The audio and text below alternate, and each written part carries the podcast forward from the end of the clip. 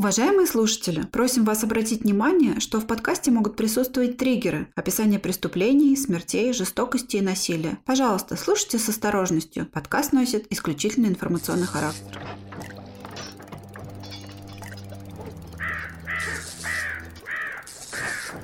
Привет всем, всем привет. Всем привет. Это подкаст «Зрачок ворона». И у нас нет слогана.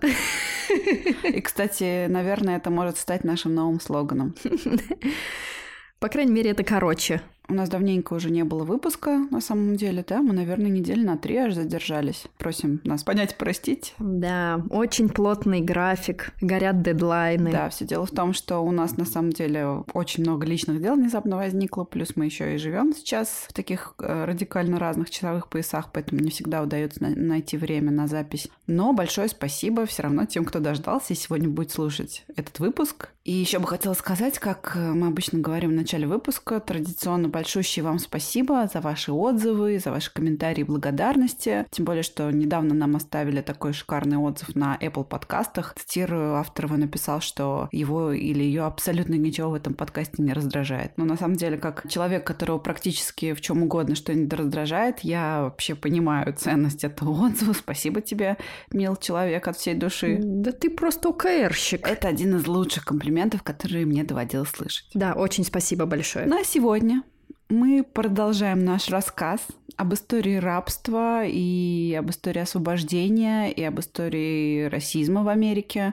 Если вы еще что-то помните с того выпуска, то это прекрасно. И начнем мы на том, о чем завершили прошлый выпуск, а, а именно с Куклукс-клана.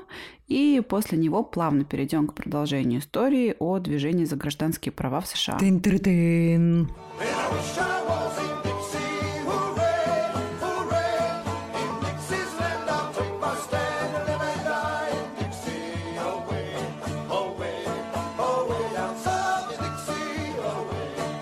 Так вот, Куклукс-клан фактически Куклукс-клан, о котором все мы знаем, он не был как таковой единой организацией, действовавшей непрерывно на протяжении всего времени существования. Нет. Можно сказать, что существовало три итерации Куклукс-клана, и каждая из которых являлась идеологическим продолжением предыдущей. И несмотря на то, что вот вроде посмотришь на их иерархию, вот эту полусказочную, на их костюмы маскарадные с капюшонами, ну то есть все мы знаем, да, как они выглядели. Угу. Ну кажется, блин, чуваки, ну вы серьезно, ну вы взрослые мужики ну какой хренью вы занимаетесь? Но нет, все было на самом деле серьезно. И на руках членов Куклукс-клана кровь очень многих людей, и преступления их были настоящими, а не игрушечными. Ну, например, вспомним а, убийство трех борцов за гражданские права в Миссисипи, о которых мы рассказывали на прошлой неделе. Вот их убийцы считали себя и не просто считали, а являлись а, членами Куклукс-клана. Но давайте вернемся к началу и расскажем обо всем по порядку. А для того, чтобы понять, как это движение зародилось, нам надо вернуться примерно на 100 лет назад, от того времени, где мы остановились. Перемотаем на окончание гражданской войны в Америке. У северян все хорошо. Они победили, отменили рабство, их военные управленцы хозяйничают на юге,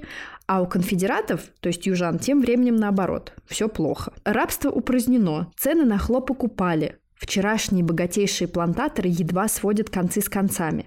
А уж о былом можно было только мечтать. Если вы читали Фолкнера, то поймете, о чем идет речь. Я не понимаю. Не, ну я знаю, конечно, что он там. Ты читала «Унесенный ветром», тоже годится. Да, отлично. Моих академических знаний достаточно для понимания всей темы. Можно, кстати, будет сделать пост э, с литературой на тему э, южной готики. Очень классные книжки. В общем, мы это сделаем постик после выпуска и выложим в Инстаграм и Телеграм. А хуже того, психологическое состояние людей. Их мир рухнул. Все теперь будет по-другому. И чернокожие, которые только вчера не смели поднять глаз, чтобы не получить хлыстом, теперь что, будут считаться полноправными членами общества? Ну, нам кажется, как бы в чем проблема-то, что такого? Но нет, южане видели перед собой проблему. И, учитывая все вышеописанное, решили разобраться с ней по-своему, по-привычному. Такие хлопнули кулаком. Благо, дорожка была уже не прям новая. И еще до войны, в противовес возрастающему движению аболиционизма, создавались разные тайные общества, главной идеей которых было превосходство белых. Это всякие там сыны Юга, Южный Крест, голубые ложи, рыцари Золотого Круга и еще прочие поэтичные пафосные организации, которые существовали на тот момент. И еще красные рубашки, которые все, наверное, знают. Это типа такой южной милиции. Стоять, бра, то есть гра... Ну кто ты такой? Мы местная милиция. В Ведьмаке, помнишь? Так вот, в 1865 году, после поражения в гражданской войне, шестеро ветеранов боевых действий, убежденных конфедератов, находясь в городе Пуласке, штат Теннесси, решили создать свою маленькую компашку. Теннесси, простите, я еще не совсем это самое. Ну ладно. Им очень нравилось слово «куклас», что переводится как «колесо» или «круг». Сначала они хотели назвать э, себя как «клуб рыцари Куклас», что переводилось бы как «рыцари круга». О, король Артур. Музыка из «Властелина колец». Э, но потом они вспомнили, что уже существуют рыцари, да не просто круга, а золотого круга. Но они решили, видимо, не плагиатиться и просто назваться Куклукс-кланом то есть семьей или кланом круга. Может, имелась в виду круговая порука, скорее всего. Есть версия, что на самом деле первоначально этот клуб создавался в качестве такого мужского братства. Братство кольца. Точно. Да, кружок такой друзей-единомышленников, которые собирались, накатывали стаканчик другой бурбона и после чего обрежались в спуки, Спуки. Вот, они наряжались в такие костюмы и выезжали на конях раскатывать по округе. И до полусмерти, пока что до полусмерти, пугать чернокожее население, которое в совокупности со своими специфическими верованиями были убеждены, что это никто иные, как духи конфедератов, павших в боях гражданской войны. В общем, целью таких пугалок была в том числе и прагматичная, и даже вполне, можно сказать, не лишена смысла. Дело в том, что когда чернокожих освободили от рабства, их одновременно перестали и содержать. Это очень грустно. То есть кормить, поить, одевать, как бы лечить. А выделять землю новообретенным гражданам Соединенных Штатов вообще не торопились. Ни республиканцы и ни демократы. Поэтому вынуждены искать себе пропитание. Очень часто афроамериканцы ступали на тропу преступности. Вроде и плохо, с одной стороны, а с другой, ну а что поделать-то? Есть-то хочется. Да. Вот таким причудливым образом первые члены Куклукс-клана надеялись припугнуть разбойников благодаря их малообразованности и суеверности. Однако довольно быстро пранк вышел из-под контроля. В Куклукс-клане стали вливаться другие мини-организации российского российского, российского толка. Таким образом, ее членов становилось все больше и больше. Но в чем минус, формального лидера этот Куклукс-клан не имел. И стало понятно, что без такого лидера уже не обойтись. И им стал герой войны, генерал конфедератов Нейтан Бетфорд Форест – в честь которого, кстати, назвали героя Тома Хэнкса в фильме «Форест Гамп». Да-да-да. Но там тоже как раз дело на юге происходит, и у Тома Хэнкса там классный южный акцент. Но генерал Форест на самом деле был, наверное, таки выдающейся личностью, потому что он был единственным конфедератским солдатом гражданской войны, который прошел путь от рядового до генерала. Ну да, это серьезно. Так сказать, карьерная лестница, как в Симсе повысил на максимум. Да. Также он был довольно примечательным тем, что получил прозвище «мясник из форта форта Пилоу. Блавикенский мясник, точно, вспомнилось. А получил он это прозвище после осады этого самого форта. Когда защитники форта Пилоу отказались сдаться по требованию Фореста, он велел брать его штурмом, который длился не более получаса. И в итоге все его защитники были расстреляны, особенно чернокожие, даже те, которые пытались сдаться в плен. История на самом деле не очень однозначная и непонятно, в какой доле ответственности можно возложить на него вину. Опять же, пропаганда, противоречивые свидетельства, вот эти военные обстоятельства и так далее. Неважно, просто забавно звучит Собеседование в Куклукс-клан. Здравствуйте, я такой Нейтан Форест, мясник из Пилова, сразу рекомендация. Мясник. Да, здравствуйте, да, вы нам подходите. Я как раз собираюсь менять работу. Думаешь, там еще есть вакансия? Я не знаю, потянули я мои навыки на то, чтобы стать мясником из пилоу. Ну, в принципе, в принципе, ты можешь уточнить, потому что есть шанс, что ты даже получишь должность, которая будет называться как великий волшебник. Потому как э, после войны Нейтан Форест, э, вступив в Куклукс-клан, он получил именно титул великого волшебника. Фактически он стал ее лидером. Слушай, если бы я работала в Куклукс-клане, и у меня была такая должность, я бы везде носила бейджик со своей должностью. Ну, прикинь, великий волшебник. Да, это же охеренно. Был великий волшебник, классно. Да, иерархия на самом деле в клане была очень забавная. Это, знаешь, что называется, когда с другими ботанами переиграл Dungeon Dragons. Или, может, перечитал Толкина как раз. То есть самым главным у них был великий волшебник. За ним следовали его ближайшие помощники, которых обычно называли гениями. И не, не то, что были гении в силу своих умственных способностей, как я, нет. Скорее всего, это была отсылочка к такому мифологическому наименованию духов, которых э, именовали гениями. Например, там гений воды, то есть это дух воды, гений огня, дух огня и так далее. А само сообщество называлось не иначе, как «Невидимая империя Юга». Ну, без империи никуда, mm-hmm. это понятно. Каждый отдельный штат обычно называли королевством, которым управлял великий дракон – типа губернатор по-клановски. Вот этот великий дракон Смаук был окружен целой кучей других мифических персонажей. Гидры, циклопы, фурии, великие волхвы, великие казначеи, почему-то великие турки. Очень странно. Почему турки? Ну ладно. Клан был настолько велик, что там не было ни одной невеликой должности. И обычных клановцев называли почему-то вампирами. Ну, не совсем понятно почему, но да ладно. Так вот, короче говоря, как мы уже сказали, то, что начиналось фактически как злая шутка, оно очень быстро вышло из-под контроля и превратилось в организацию проигравших на войне мстителей за честь и достоинство Юга. Члены клана принялись расправляться сперва с чернокожими, которые, по их мнению, ну, слишком нагло и дерзко себя вели, а занимали земли белых фермеров или там, например, пытались участвовать участвовать в голосовании. Или, не дай бог, путались с белыми женщинами. Немыслимо! Вскоре в ряд э, врагов вошли и белые северяне, так называемые саквояжники. А, это были э, те люди, которые приезжали с севера, чтобы вести на юге спекулятивный бизнес. Так вот, человека, выбранного жертвой, сперва типа предупреждали о нападении, а именно ему посылали несколько апельсиновых косточек, что означало типа «текай с города, туби». Это наравне с э, насыпанием маковых зернышек вампиру, чтобы он их считал. Ну да, как бы ты такой, зачем это мне, а потом на следующий день тебя уже повесили. Надо быть более точными с выражением своих мыслей. Если человек был туповат, как, к примеру, я... О, слушай, я в одном гений. абзаце обзвала себя и гением, и тупым. Вот что значит биполярное расстройство личности? У меня его нет, я просто к слову сказала, извините. Так вот, если человек был туповат и не понимал, что это, оказывается, было предупреждение, или он, например, просто не успевал или не хотел бежать, то его, естественно, убивали. И часто это случалось ночью, но при этом они не особо скрывались. Могли повесить, могли застрелить, а, очень часто поджигали дома, при этом в этих домах могли, если что, ночевать целые семьи. И, кстати, с точки зрения большинства южан того времени, они поступали хорошо и правильно.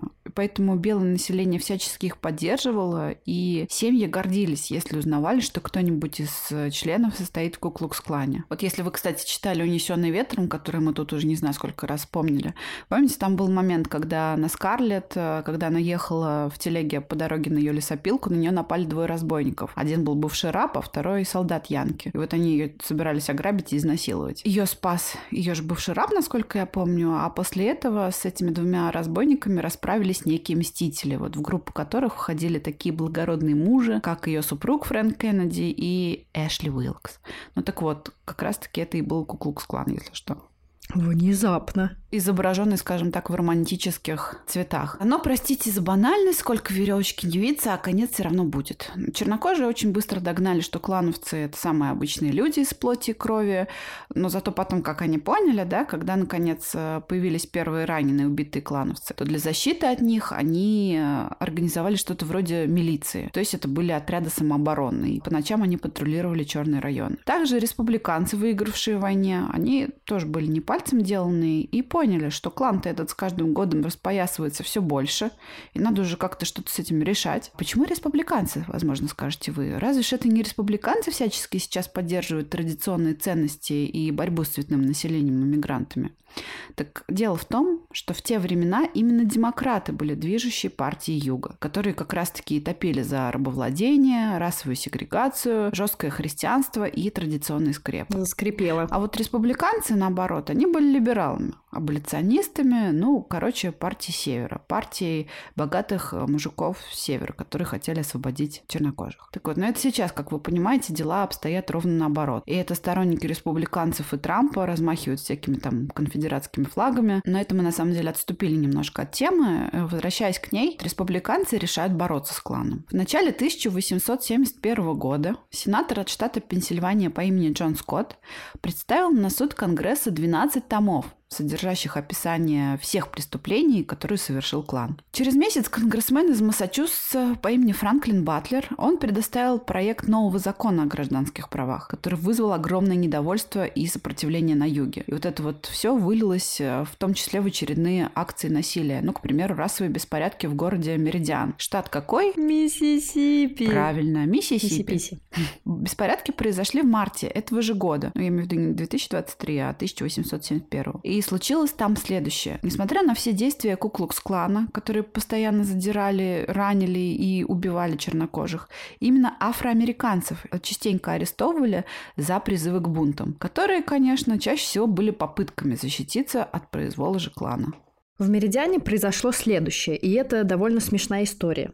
Белый учитель, преподававший в школе для цветных, приоделся куклукс-клановцем и в сопровождении своих корешей ночью напал на цветного помощника шерифа, который планировал этих самых э, его друзей нелегально арестовать, так как они находились вне его юрисдикции. История эта очень запутанная, но суть в том, что этот учитель тем самым планировал, по-видимому, Куклукс-клан дискредитировать, но что-то пошло не так, и его задержали. Ожидание его суда было очень напряженным. В итоге Прайса таки не осудили, однако велели ему покинуть город, чтобы, как говорится, ноги его здесь не было. Ну, там, в смысле, в городе. Чернокожее население Меридиана считало, что власти отнеслись к Прайсу несправедливо. На этом фоне начались новые проблемы. Выборы губернатора. Чтобы избежать беспорядков на расовой почве, мы ведь помним, да, как на юге относились к цветным, имеющим желание проголосовать, Мэр попросил ввести федеральные войска в штат, но получил отказ. Местные демократы в ответ на эти его действия потребовали отстранить мэра от должности. После митинга в городе загорелся магазин, принадлежавший брату мэра,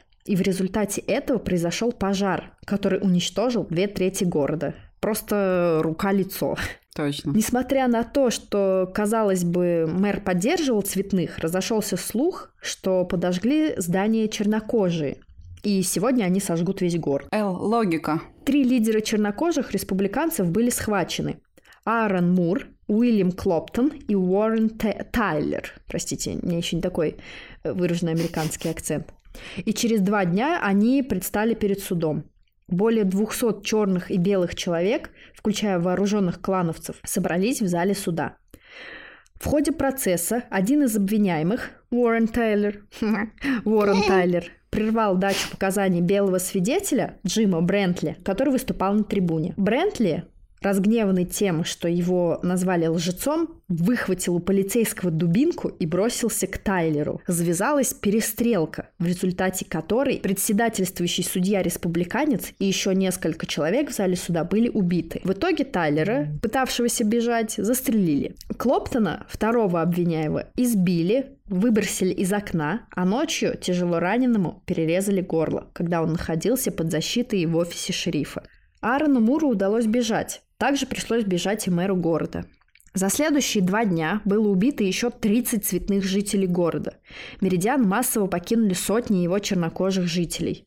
Расследование ни к чему не привело, и за эти преступления так и никто не был осужден. Вот такая вот история. Возвращаясь к закону 1871 года. Эти беспорядки в Меридиане произвели довольно серьезное впечатление на Конгресс, и поэтому закон быстро приняли. Он, ну, если в общих чертах рассказывать, запрещал кому-либо пытаться как-то дискриминировать другого человека на расовой почве. Натаниэль Бетфорд Форест, да, который, как мы помним, был великим волшебником, то есть формальным главой э, Куклукс-клана, он довольно быстро усек, что, блин, начинает пахнуть конкретно жареным. И к этому моменту клан, в котором, по его словам, состояло от 400 тысяч до 2 миллионов аж человек, представлял собой организацию с довольно, на самом деле, слабыми связями друг с другом. Да? С... Он сформировался скорее по типу того, как организовывались у нас в Российской империи боевые террористические ячейки. То есть э, мало человек, с другими ячейками почти никак не связаны. А все это делалось для того, чтобы, если членов одной группировки схватят, да, чтобы они не могли при желании вывести на членов другой группы. Боевые террористические яички. А в случае с кланом это стало слабостью на самом деле, потому что из-за отсутствия списков его невозможно было быстро мобилизовать ни в какую маломальски серьезную административную единицу, с которой нужно считаться. То есть фактически они собой представляли крупную разветвленную шайку бандитов. Другой проблемой клана э, стало то, что и Форест не мог этого не понимать,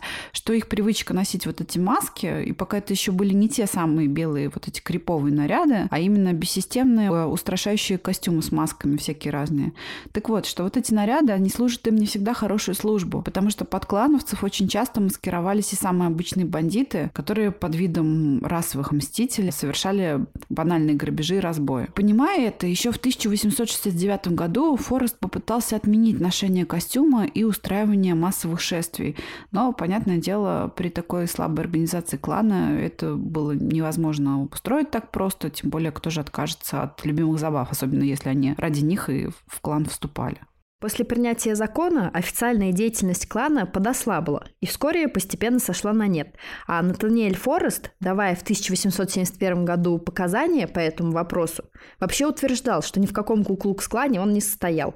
А состоял он в обществе под названием «Бледные лица». О, мы могли бы тоже состоять в этом обществе, но «Бледные лица». Правда, я сейчас красное лицо, потому что я вчера обгорела на солнце. Я выхожу из общества бледные лица и вступаю в общество красные лица. Да, ты исключен из клуба крутых. Э, в дальнейшем, судя по всему, Натаниэль Форест даже поменял свою точку зрения относительно чернокожих и неоднократно высказывался в их поддержку, в том числе касательно вот их поворот. избирательных прав. Да, вот это поворот. Вот так постепенно угас первый официальный Куклукс-клан. Но угас это не значит совсем зачах. К примеру, в 1874 году в Теннесси членами националистической группировки «Белая лига» было совершено убийство белой учительницы Джули Хейден, преподававшей в школе для чернокожих. Но по классике за это убийство наказание никто и не понес. Да, к сожалению, так оно и было. Но переходим дальше. А в 1915 году на голубые экраны, в то время еще на черно-белые экраны, выходит фильм «Рождение нации», в котором нам, нашему вниманию, предлагается следующая история. Две семьи. Одни южане, Вторые северяне, когда-то бывшие друзьями, во время гражданской войны они оказываются по разные стороны баррикад. При этом их дети, естественно, перевлюблялись друг в друга. Ну, то есть такая Ромео и Джульетта по-американски. При этом контекст таков, что после проигрыша в войне белых постоянно гоняют, отнимают их имущество, чернокожие фальсифицируют выборы, вбрасывая поддельные бюллетени и не допуская белых до голосования. Ну, это очень смешно. А еще они постоянно хотят насиловать белых женщин и совершенно не могут себя контролировать. Как же постоянно. без этого? Из-за попытки изнасилования по сюжету, собственно, погибает девушка из семьи южан по имени Флора. Она там бросается со скалы, чтобы не быть обесчещенной э, бывшим чернокожим слугой семьи. Ну, в смысле, он бывший слуга и текущий чернокожий. Угу. Ее брат, стоя над бездыханным телом сестры, он там кричит в небеса и клянется отомстить. И вот, значит, в конце а, когда на штурм семьи южан ломится целая толпа вооруженных афроамериканцев, которая возглавляется там неким метисом, э, Белая публика, естественно, в кинотеатре в это время вопит от ужаса, да, там хватает подлокотники кресла, начинает Хватается стрелять за сердце. в экран.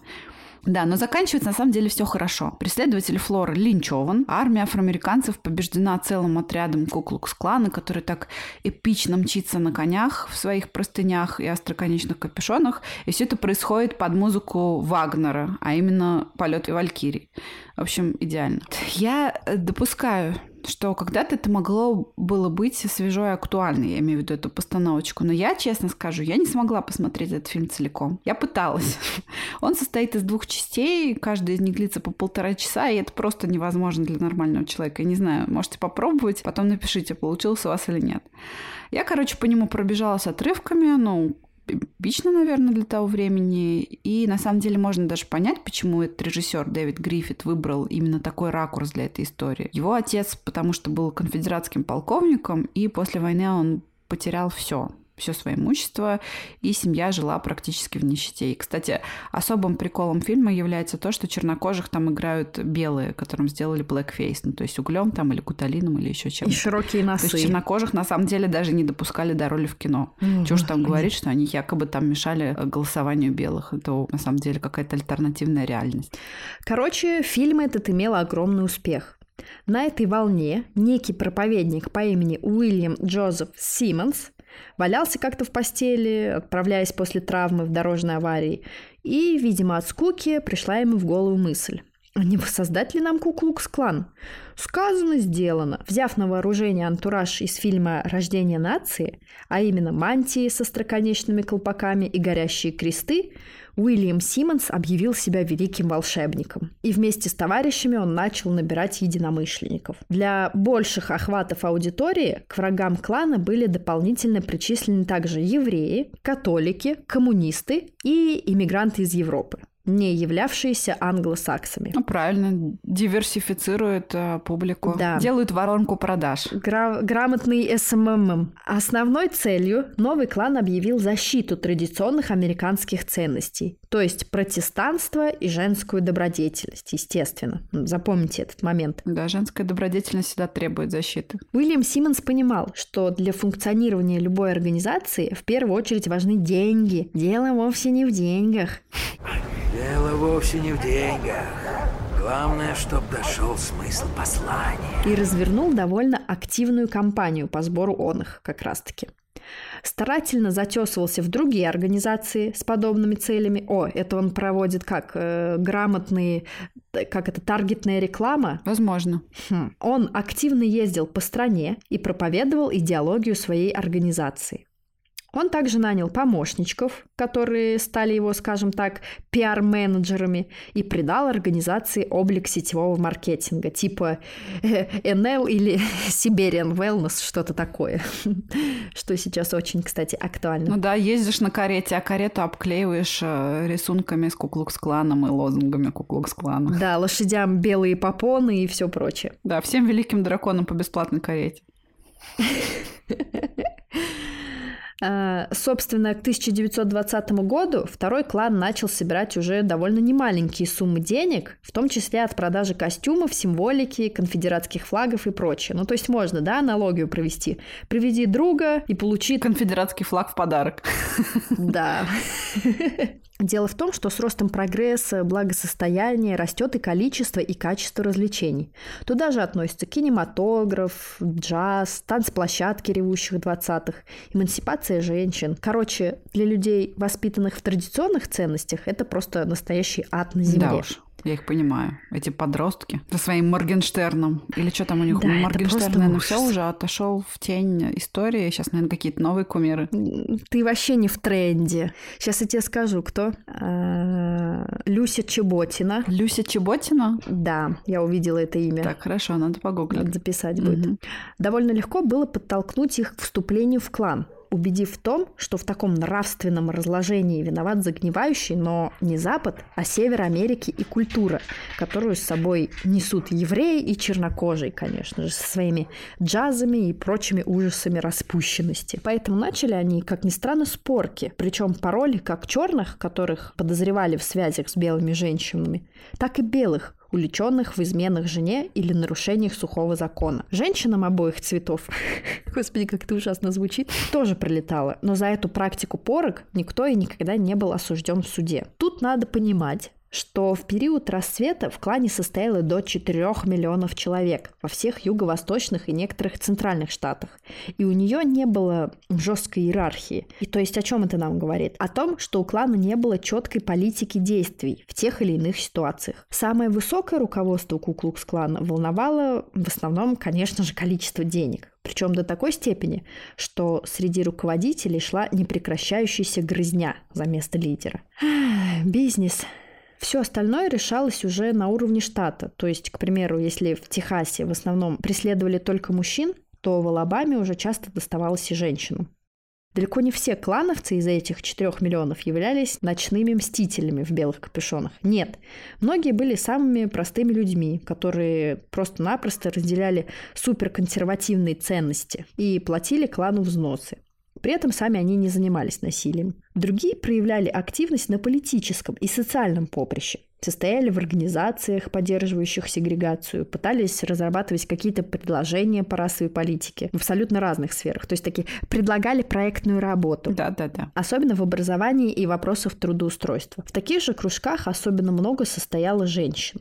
Они устраивали пикники, шествия с горящими крестами и массовые спортивные соревнования. Прямо ЗОЖ. Да, Третий рейх. Да, но и самые радикальные члены Куклукс-клана действовали уже посредством старого доброго насилия. Кроме избиений и убийств чернокожих, но, правда, в тот период их было меньше, чем во времена первого клана, они преследовали нарушителей сухого закона, отлавливали бутлегеров и наказывали их, а также поджигали салуны и угрожали владельцам увеселительных заведений. Однако период активности, то есть расцвета этого клана, придясь на 1924 год, он начал спадать из-за действий руководства самого же этого клана. А именно произошло следующее. В 1922 году великий волшебник Уильям Симмонс был смещен со своего поста другим клановцем по имени Хирам Эванс. Этот самый Хирам Эванс Эванс, чтобы укрепить свою власть, стал увольнять поддерживавших Симмонса, гениев, драконов, гномов и прочих, и, наоборот, расставлять своих гномов на ключевые посты. В том числе он назначил великим драконом штата Индиана,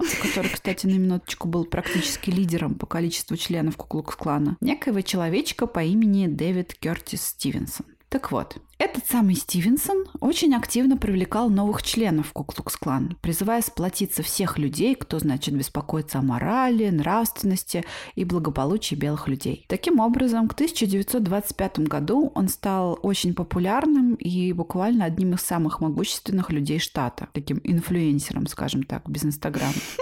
Однако, как это обычно бывает, истинное лицо его, естественно, было совсем другим, как и у любых политиков. Да, одно дело, что они говорят, другое дело, что они делают делают это совсем разные вещи. Во-первых, мистер Стивенсон частенько очень крепко прикладывался к бутылке, несмотря на сухой закон и борьбу с бутлейкерами, как мы помним. Во-вторых, он был бабником, и постоянно волочился за женщиной. То есть, казалось бы, протестантское целомудрие нет, не слышал. Не, не слышал, да. Но все сходило ему с рук до тех пор, пока он не встретил девушку по имени Мэтч Аберхольцер. Ей было 28 лет. Она работала в сфере образования, а, в частности, в программе просвещения под названием «Круг чтения». И, в общем-то, вела обычную жизнь обычной девушки того времени. Со Стивенсоном она познакомилась на вечеринке, и, по-видимому, она ему очень понравилась. Он начал ухаживать за ней и приглашал на свидание. Собственно, она поначалу вроде бы отвечала ему взаимностью, они частенько виделись, и она даже какое-то время работала его ассистенткой и помогла написать ему книгу «Сто лет здоровья». На самом деле рабочее название книги было «Сто лет здоровья», если ты постоянно бухаешь и ведешь беспорядочную половую Точно. жизнь. Ну ладно. Вряд ли Мэтч что-то знал такого рода о нем. Но вскоре после одной из вечеринок что-то между ними произошло, неизвестно точно что, но внезапно Мэтч оборвала с ним какие-то взаимоотношения. 15 марта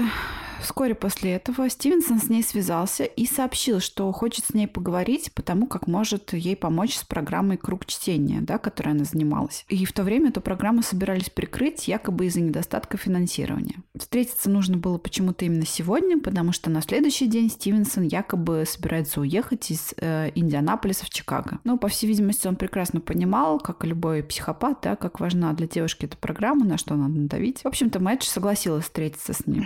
Она нарядилась, надела черное бархатное платье, и водитель Стивенсона заехал за ней и отвез девушку в его особняк. Но это на самом деле была ловушка. Конечно. В же. его доме охранники отвели Мэтч на кухню, где силой поили ее виски, пока ей не стало плохо. После этого под угрозой пистолета девушку заставили поехать на железнодорожный вокзал и сесть в поезд. В купе Стивенсон, который, видимо, вовсе не был джентльменом, он задрал юбку ее платья аж до головы и изнасиловал Мэтч. Причем чрезвычайно жестоким образом. А, то есть, цитируя Мэтч, она говорила, что он кусал мою шею и лицо, жевал язык и жевал грудь до крови, спину, ноги, лодыжки и буквально изуродовал все мое тело. В Чикаго при заселении в отель он заставил ее солгать, что она его жена.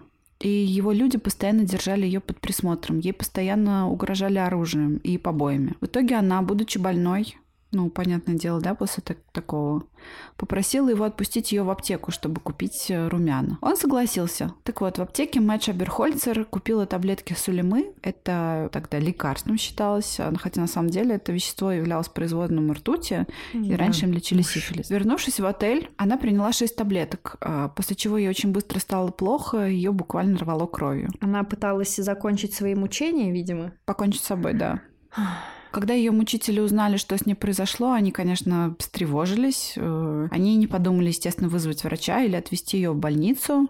И Стивенсон все время на нее давил, пытаясь заставить ее выйти за него замуж в любой придорожной церкви, потому что после этого уже как муж можно будет считаться, что его и привлечь, во-первых, нельзя, да, ни за что, потому что он уже свою, свою жену мучить это одно, а девушку какую-то это уже другое. А, ну и вдобавок его так не смогут обвинить в изнасиловании, если она станет его женой. Но на самом деле она проявила твердость и мужественность. Она отказывалась, несмотря на свое ужасное состояние. Ее повезли обратно в Индианаполис на машине. Всю дорогу ее рвало. И она буквально пребывала в агонии, медленно отравляясь ртутью. В итоге ее привезли домой и сказали ее родителям, что они попали в автомобильную аварию. Мэтч сразу отвезли в больницу, но она уже была в очень плохом состоянии. А, и, несмотря на это, 28 марта девушка успела дать э, показания против Стивенсона. И, несмотря на то, что она понимала, что умирает, а может быть и благодаря этому, она нашла в себе силы рассказать все, что с ней произошло. И 14 апреля она умерла. Умерла она от стафилококковой инфекции, которая попала в ее организм организм через укус этого урода. И, естественно, ее организм был ослаблен этой сулемой и вызван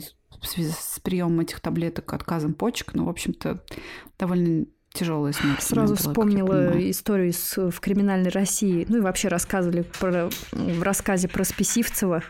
Он же тоже свою невесту, девушку, искусал до такой степени, что она вся покрылась язвами и умерла от сепсиса. Это просто насколько человек должен быть психопатом и уродом, чтобы такое совершить. Кошмар какой. Да, похоже, да, Стивенсон на спесивцев именно. Просто спесивцев был местным мелкообразованным психопатом, а Стивенсон вроде таким серьезным человеком в обществе, да, но на самом деле разница да. между ними совсем небольшая. И вот как раз-таки, несмотря на положение Стивенсона в обществе Индианы, ему было предъявлено обвинение в похищении, изнасиловании и убийстве. Ну, потому что Мэдж была белой, если бы она была черной, то, естественно, ничего такого бы не последовало. Да, то это не придало бы такой огласки.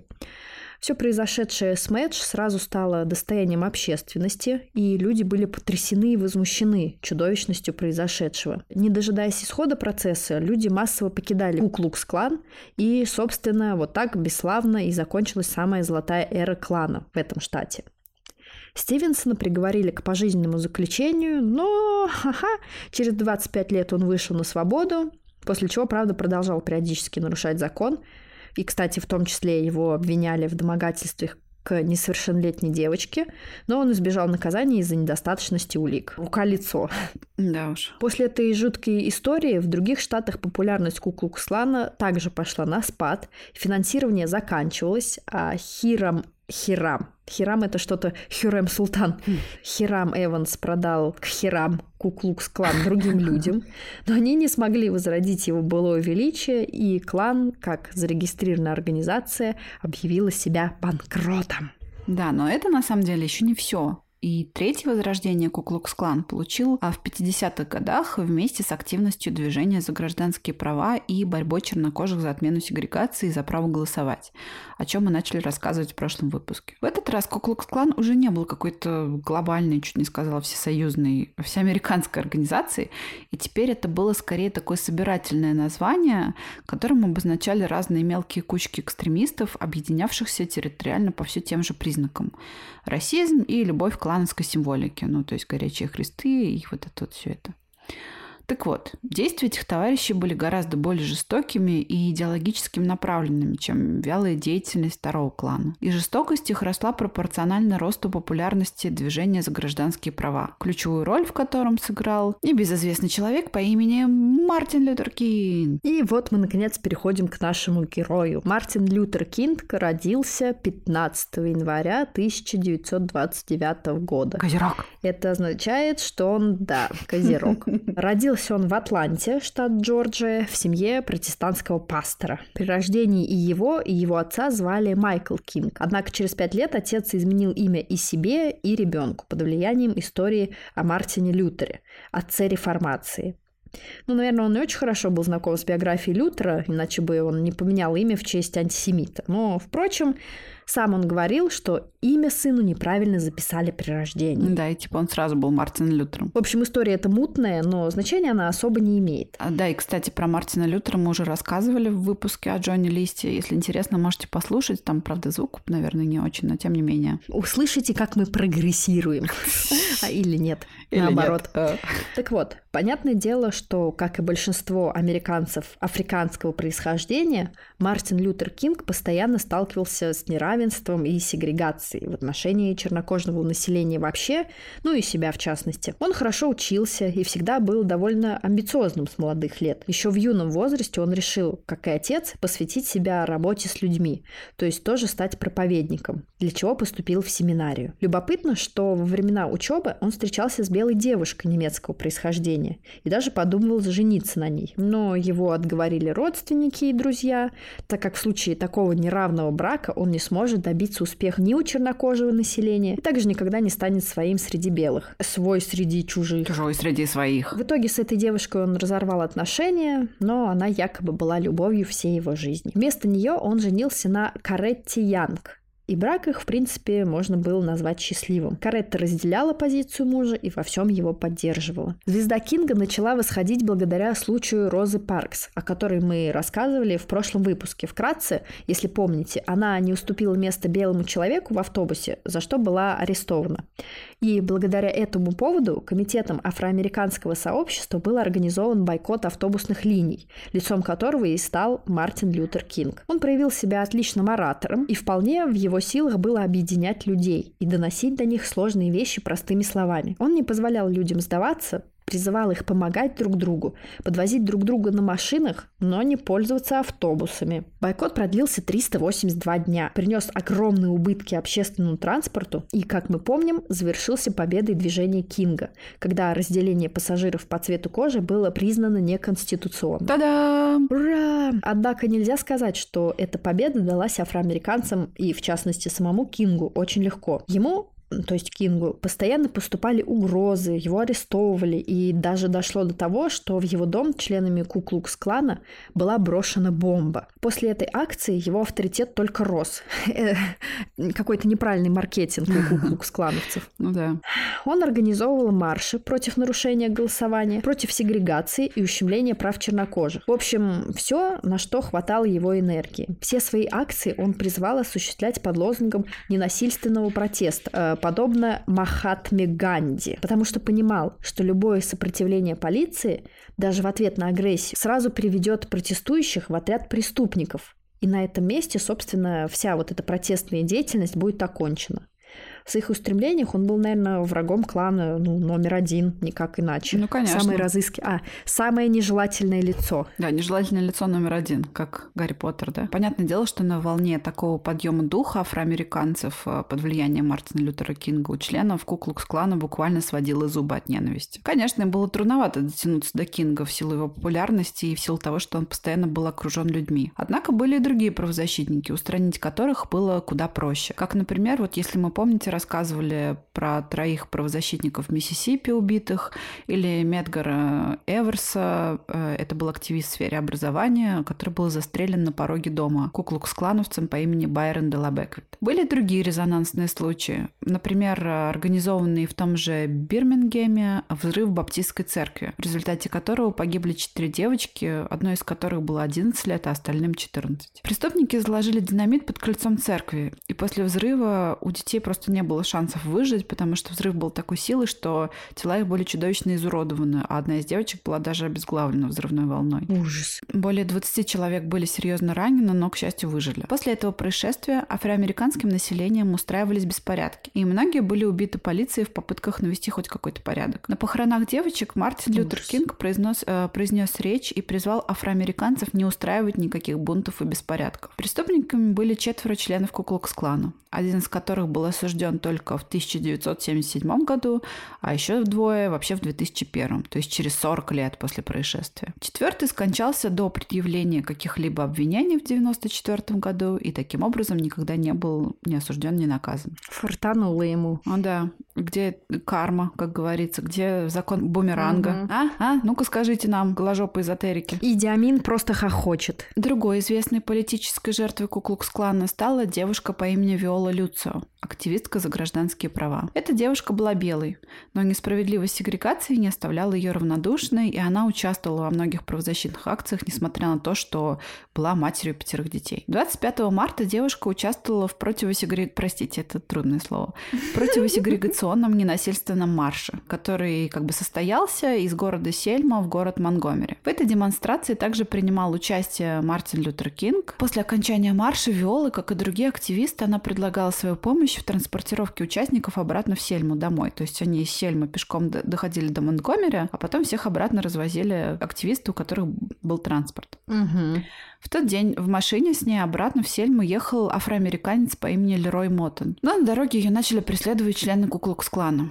Они обогнали их машину и несколько раз выстрелили в стекло, в результате чего машина Виолы съехала с дороги и остановилась. Виола была убита, а ее напарника, вот этого парня Лероя Моттона, его забрызгало ее кровью, сам он был невредим. И убийцы остановились рядом с их машиной, чтобы проверить, погибли ли жертвы, и Лерою пришлось изображать, что он погиб. Представляешь, что он чувствовал при этом. Да уж. В машине убийц находилось четверо человек. Это трое участников Куклукс-клана и четвертый мужчина по имени Гэри Роу, который на самом деле являлся информатором ФБР и в последующем процессе выступал в качестве свидетеля. Присяжные приговорили убийц всего к 10 годам заключения. Однако оставался еще вопрос Гэри Роу. А в каком качестве на самом деле он участвовал во всем происходящем? Была ли это провокация и вообще мог ли он предотвратить убийство девушки? Но чтобы, занять это, э, чтобы замять этот вопрос, ФБР развернуло целую кампанию против погибшей Виолы в прессе, утверждая, что она якобы была наркоманкой, и Лерой Моттон был ее любовником. Ну, то есть есть э, по классике они старались максимально ее дискредитировать, чтобы снизить градус э, желания отомстить за ее гибель да, у населения. Ну, вроде как одно дело за активистку и мать пятерых детей, а другое дело, кто захочет э, отмщения за наркоманку и там любовницу чернокожего. Для того времени это было вообще зашкваром. Угу. Но на самом деле все это было неправдой. Э, и что подтвердили впоследствии результат, э, результаты вскрытия Виолы, и первое, и второе, потому что оказалось, что она не была никакой наркоманкой, в крови ее не было обнаружено никаких веществ, более того, у нее уже, как бы, как это сказать, давно не было полового партнера. Ее родственники пытались подать в суд на ФБР, но их иск, естественно, был отклонен. И, кстати, на похоронах Виолы Мартин Лютер Кинг тоже присутствовал. Были и другие убийства, и их было немало. Однако разогнавшийся поезд уже невозможно было остановить. Создавались прецеденты судебными исками, выигранными против закона Джима Кроу и сегрегации, а после принимали законы о гражданских правах на основании этих прецедентов. Но можно с уверенностью говорить, я так думаю, что очень большая заслуга, если не ключевая, в этом принадлежал Мартину Лютеру Кингу, который стал и лицом, и голосом, но, в общем-то, буквально иконой этого движения. В 1964 году он стал ну, лауреатом Нобелевской премии мира за ненасильственную борьбу за гражданские права афроамериканцев. Весной 1968 года Мартин Лютер Кинг направился в Мемфис, Теннесси, чтобы принять участие в забастовке работников мусорной индустрии, ну, мусорщиков, которые требовали равной зарплаты и условий работы относительно белых работников. Забастовки эти начались в связи с тем, что 1 февраля 1968 года двое чернокожих мусорщиков погибли, будучи раздавленными аппаратом для уплотнения мусора – когда во время рабочего дня начался сильный ливень, а укрыться в здании они не могли из-за законов о сегрегации. Ну, это вообще, короче, какой-то Да, фактически трешак. они, получается, залезли в свою машину, потому что э, это устройство находилось внутри машины. Они залезли в кузов машины, но что-то произошло, какой-то сбой технический, и она включилась и их раздавила. Рейс Кинга был перенесен в связи с тем, что поступала угроза подрыва самолета. И, вдохновившись этим, Кинг написал речь, которая называлась «Я был на вершине горы».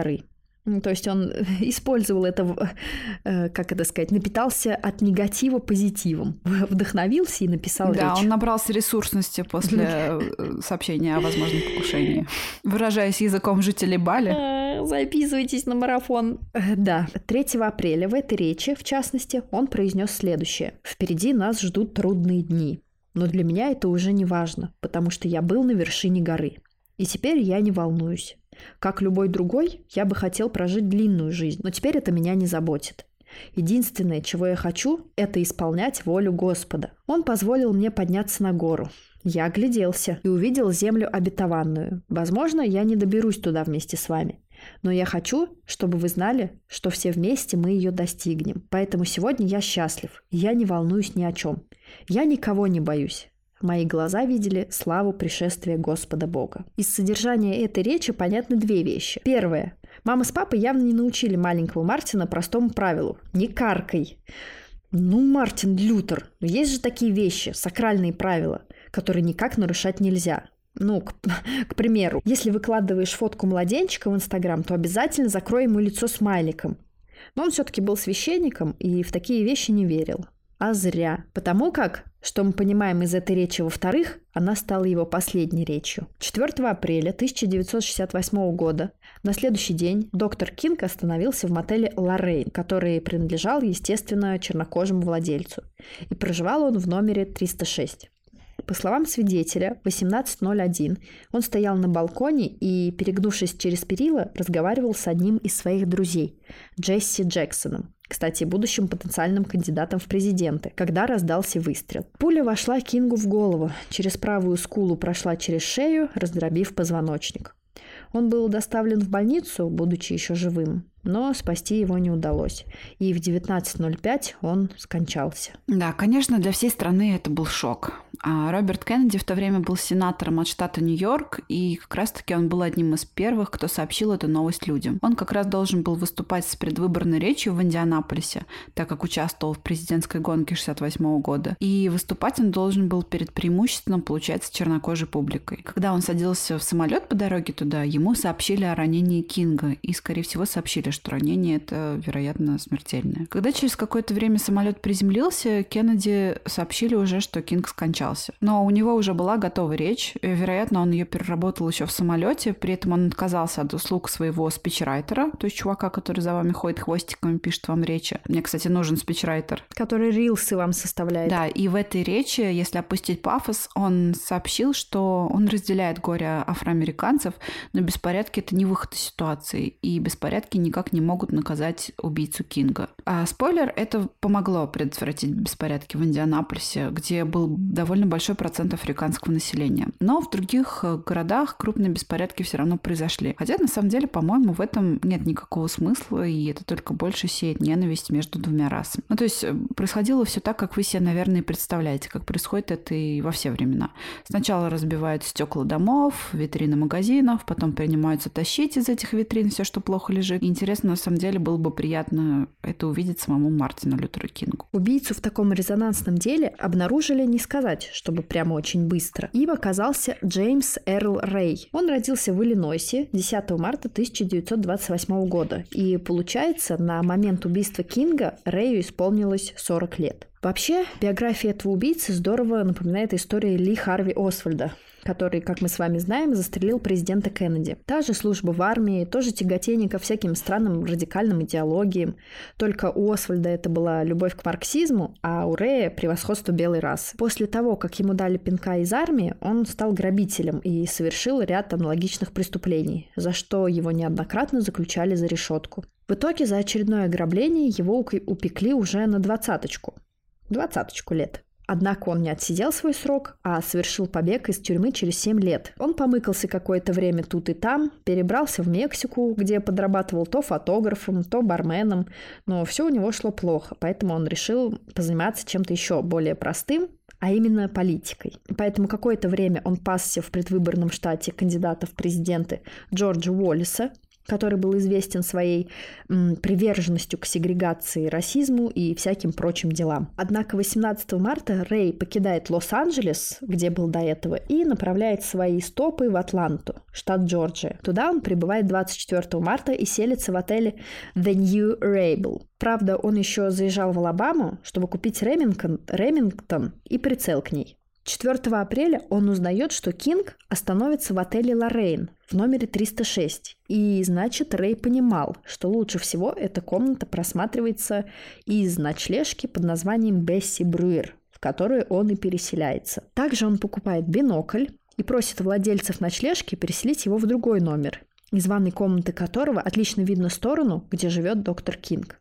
Все это занимает у него полдня времени. В 6 часов идеальный план идеального человека Рэя срабатывает идеально и Мартин Лютер Кинг тяжело ранен, а Эрл, Эрл Грей, а Эрл Рэй делает ноги из ночлежки, бросая свой чемодан в ближайший подворотни. В чемодане этом находят, собственно, винтовку, бинокль, кое-какие личные вещи, а также газету, из которой, собственно, Рэй и узнал, где остановился Мартин Лютер Кинг. Пока его все ищут, убийца спокойненько колесит по округе, доезжает до Миссисипи, потом возвращается в Атланту, где бросает все тот же белый мустанг, на котором передвигался все это время где бросает все тот же белый мустанг, на котором передвигался все это время. Забавно то, что в машине он протирает свои отпечаточки, чего он почему-то не додумался сделать с винтовкой. Хотя, казалось бы, это всего лишь дело 10-15 секунд. Слушай, забавно то, что он э, так удачно оставил э, чемодан в подворотне, в котором сложил аккуратненько и винтовочку, пожалуйста, вот орудие убийства, и газеточку, да. вот, пожалуйста, откуда я узнал, где он будет жить. Не подкопаешься. Да, это точно. Он, наверное, как Зодиак хотел. А, хочет поиграть? О, хочет поиграть? В итоге, пока ФБР отслеживает цепочку следов всех его множества псевдонимов, он перебирается в Канаду, оформляет себе поддельный паспорт на имя Джорджа Снейда ну, вернее как, паспорт-то был настоящий, эта личность Джеймса Рэя была поддельной. Как он это сделал? Оказывается, в то время было довольно просто получить канадский паспорт, ну, какими-то путями.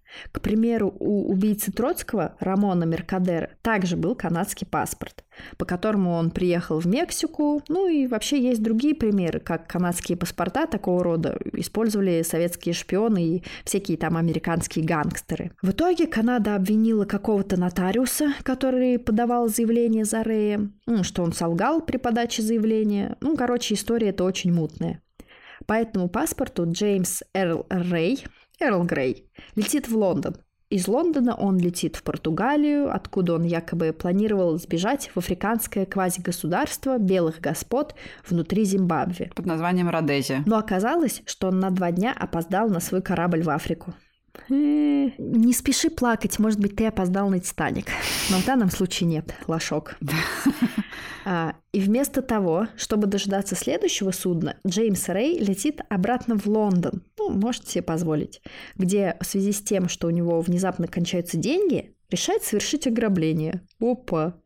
В Лондоне, собственно, его арестовали при попытке улететь в Брюссель. Но на самом деле для меня одна из самых удивительных вещей в этой истории – это как бедный, неудачливый в целом-то грабитель, да, умудряется грабитель, который, причем, насколько мы помним, находился в розыске, он же сбежал из тюрьмы, прежде чем убить Мартина Лютера Кинга. Да. Как он умудряется бродить туда-сюда через полмира, пересекать границы. И это все в то время, пока его ищут пожарные и ищет милиция. Не состыковочка. Либо это полнейшее распустеха со стороны, со стороны всех полицейских сил США, либо это я не знаю что, как это еще назвать. Ну так вот, его в итоге экстрадировали в США, и сперва он ни в чем не признавался, но после беседы с двумя адвокатами так и признал себя виновным, чтобы что? Чтобы правильно что? Чтобы избежать электрического стула. Но вообще эта практика, на мой взгляд, это, конечно, капец. То есть признайся, и мы тебя не казним. Не признавайся, и мы тебя казним, даже если ты действительно не виновен. Это типа, знаешь, как есть два стула. На одном... Один электрический стул, а второй пожизненный стул. На какой сам сядешь, на какой мать посадит. А, но от своих признаний он, короче, вскоре отказался, естественно, и он начал утверждать, что после побега из тюрьмы с ним связался некий кубинец по имени Рауль, который сделал ему предложение, от которого невозможно отказаться. То есть он а, вынудил Рэя купить винтовку, купить бинокль и зарегистрироваться в отеле ну и ждать, скажем так. После чего кто-то застрелил Кинга. Но Рэй, э, когда он понял, что попал в ловушку, он попытался сбежать. И в итоге на него повесили всех собак. Типа он стал жертвой заговора. Но эта версия, конечно, Рэю не помогла. На самом деле, эта история тоже мы могли ее еще на 10 страниц расписать, как это все было, как там вычисляли, прав он или нет. Из такого глобального, что можно по сути сказать? Вот все показания его об этом Рауле неком, они постоянно менялись. Они были непоследовательными, были противоречивыми. То есть, грубо говоря, даже, знаешь, начать с того, что он э, якобы не присутствовал в номере в это время, когда застрелили Кинга. Где он был? Он не смог дать ответ, где он был. В коридоре, что ли, тусил в это время? Мгм. А при Мгм. этом были свидетели, которые видели, что белый мужик, по описанию похожий на Рэя, выбегает из э, отеля э, буквально сразу после убийства Кинга. Сверкая пятками. А, Да, пытались, адво- и адвокаты пытались, естественно, обвинители пытались найти этого Рауля таинственного, но, несмотря на то, что постоянно появлялись какие-то свидетели их встреч, найти этого Рауля, естественно, не удалось. Тем более эти свидетели друг другу постоянно противоречили. Так вот, учитывая криминальную историю этого Джеймса Рэя и его склонность к побегам, ну, было решено, что в показаниях его правда чуть меньше, чем почти нет. В общем, а, его приговорили в итоге к 99 годам заключения. Но, однако же, на протяжении всей своей жизни и до самой смерти в 98 году Рэй продолжал утверждать, видимо, в надежде на то, что его выпустят, что он невиновен и продолжал сваливать вину вот на этого кубинца Рауля. Самое удивительное, что в эту версию верили и члены семьи Кинга, считая Джеймса Рэя невиновным, ну, знаешь, такой просто обманутым чуваком. Вы что, святые? Например, сын Кинга даже встречался с ним в тюрьме и говорил с Рэем и сказал, что он просто стал жертвой всего этого режима. Они были убеждены, что Рэй стал, получается, козлом отпущения в правительственном заговоре, а настоящие убийцы — это агенты спецслужб, которые постоянно пасли Кинга и, естественно, не очень-то его и любили за всю его деятельность. Мгм. И вообще надо сказать, что это было правдой, потому что руководство ФБР под управлением Джона Гуэра вообще чувак оторви и выбрось. Ну, такой, тип, тот еще фрик, фрик от ФБР, про него тоже, кстати, можно было бы сделать отдельный выпуск, про все можно сделать выпуск. Так вот, они, руководство ФБР постоянно пыталось дискредитировать Кинга, якобы он ведет беспорядочную половую жизнь и так далее, а поддельные записи его похождений даже присылали ему домой по почте, чтобы рассорить Кинга с женой Ужас. кареты. То есть они пытались ему такую создать, э, опорочить его в сексуальном плане. Кстати, ФБР в то время и гомосексуалов максимально преследовали, и это с учетом того, что Джон Гувер, вот этот руководитель ФБР, никогда не был женат раз, жил с мамой два, и три во всех поездках его сопровождал его лучший друг, который тоже работал в ФБР, и ему он оставил наследство свое, насколько я помню, и вообще считается, что есть риск, ну, в смысле, не риск, а есть вероятность, что они были сами гомосексуалистами. Нельзя гомосексуалами, произносить извините. такое слово. Вот, это к тому вопросу, знаешь, как с этим, со Стивенсоном. М, Пытаюсь бороться за защиту женской добродетели, при этом сам насилую а, женщину, которая мне нравится, и Да. заражаю ее стафилококковой инфекцией. Ну, что тут говорить. Ладно. Да. А, возвращаясь к убийству Кинга. В 93 году некий Ллойд Джоуэрс, а именно владелец ресторана «Джимс Гриль», По-английски, а этот пожалуйста. ресторан располагался напротив отеля «Лорен», где был убит Кинг. Он заявил, что по заказу мафии за 100 тысяч долларов организовал убийство Кинга, а Рэева действительно подставили. Но никто не придал, естественно, никакого значения этой версии, потому что, ну, была там проведена какая-то проверка, но решили, что Это был пиар. ФБР и полиция решили, что Джоуэрс просто трендит для, скажем так, извлечения финансовой выгоды. Там слишком уж много нестыковок, плюс они озвучили запись, на которой он сам признавался, да, что рассказал эту всю историю, чтобы поправить свое материальное положение. Но, однако, в 99 году семья Кингов подали в суд на Джоуэрса, в гражданский суд. Ну, гражданский суд — это где вопрос Мгм. стоит по возмещению морального вреда. То есть, для примера, помните, такая история была с этим спортсменом Симпсоном, который был чернокожим, и кто-то застрелил его бывшую жену белую и ее любовника. Такой резонансный был судебный процесс в Америке, и еще на этом процессе зажглась звезда адвоката Кардашьяна, который отцом был всех этих Кардашьянов, включая Ким Кардашьян. Так вот, суть-то в чем? Мгм. А в уголовном суде этого Симпсона оправдали присяжные. Это считается победой чернокожих присяжных, что они своего чернокожего оправдали. Но в гражданском суде его признали виновным и приказали выплатить какую-то баснословную сумму родственникам этой погибшей женщины. Мгм. Ну, это я к тому сказала, что часто бывает, что уголовный суд и гражданский они друг другу противоречат. Ну так вот, вот как раз семья Кингов подали на этого Джоуэрса, ресторатора, в гражданский суд, потребовав с него символические 100 долларов в качестве компенсации. Ну, то есть они показывали, что для для них не деньги важны. И в итоге присяжные признали его виновным в организации заговора против Мартина Лютера Кинга. Официальные там представители, насколько я помню, ФБР сказали, что это просто хрень какая-то, это фарс, весь этот суд. А при этом Кинги же сказали, ну что, хоть как-то восстановилась справедливость. Ну, в общем, мутная, загадочная история. Вот вам эти теории заговора. Да уж. Историю Джеймса Эрл Рэя трудно примотать к Куклукс-клану. Однако, на самом деле, история клана не закончилась ни тогда, э, ни с убийством Кинга, а даже наоборот. Э, скорее, теперь покушения и нападения стали редкими, и их трудно было связать э, с одной официальной разветвленной сетью.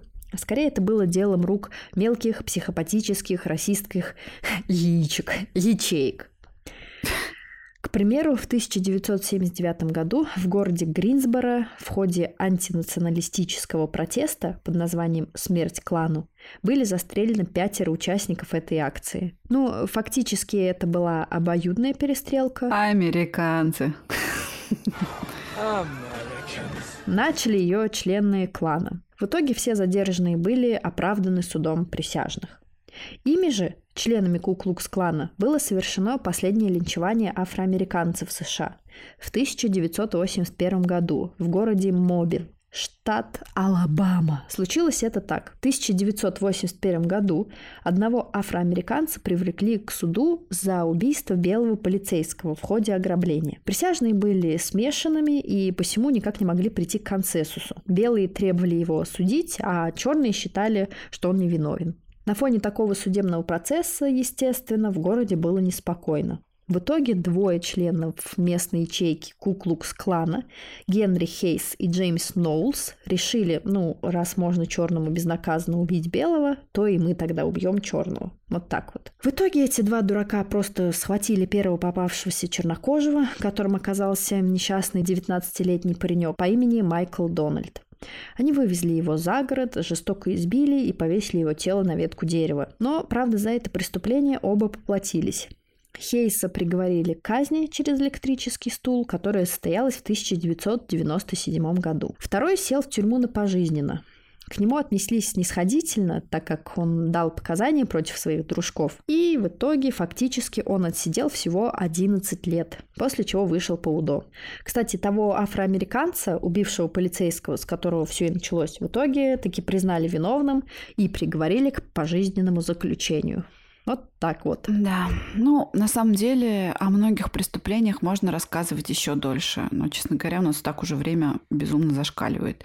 И о многом мы, к сожалению, не успели Тайминг. рассказать. Вот, например, о черных пантерах и о Малькольме Икс, о, скажем так, о радикальном крыле движения за гражданские права. Но это на самом деле очень обширная тема, хоть вообще создавая отдельный подкаст. Опять отдельный подкаст. Ну, хотелось бы подытожить тем, вкратце, что проблема расизма в США не сильны до сих пор. Это правда. Конечно, убийства уже совершают не члены Куклукс-клана, а чаще представители силовых структур во время задержаний. И чернокожие в ответ на это устраивают погромы, бьют витрины, на самом деле все эти действия, они только укрепляют сторонников каждого из лагерей в своей убежденности.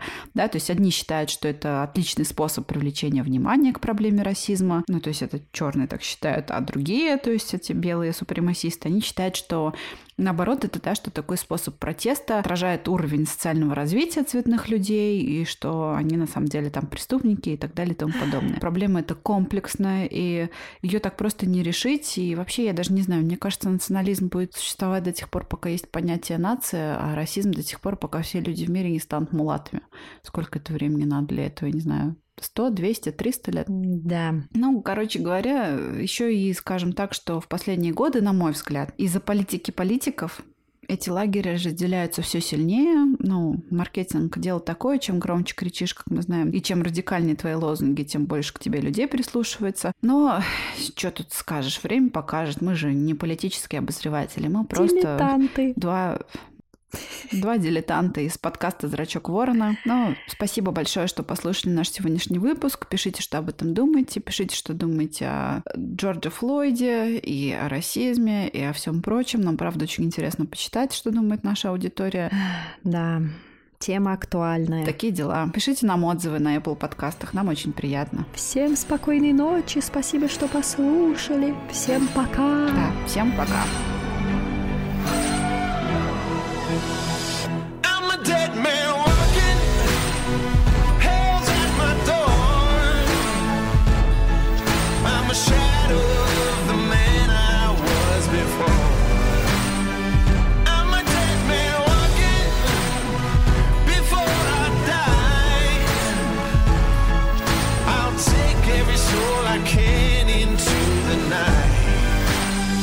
kill till I die.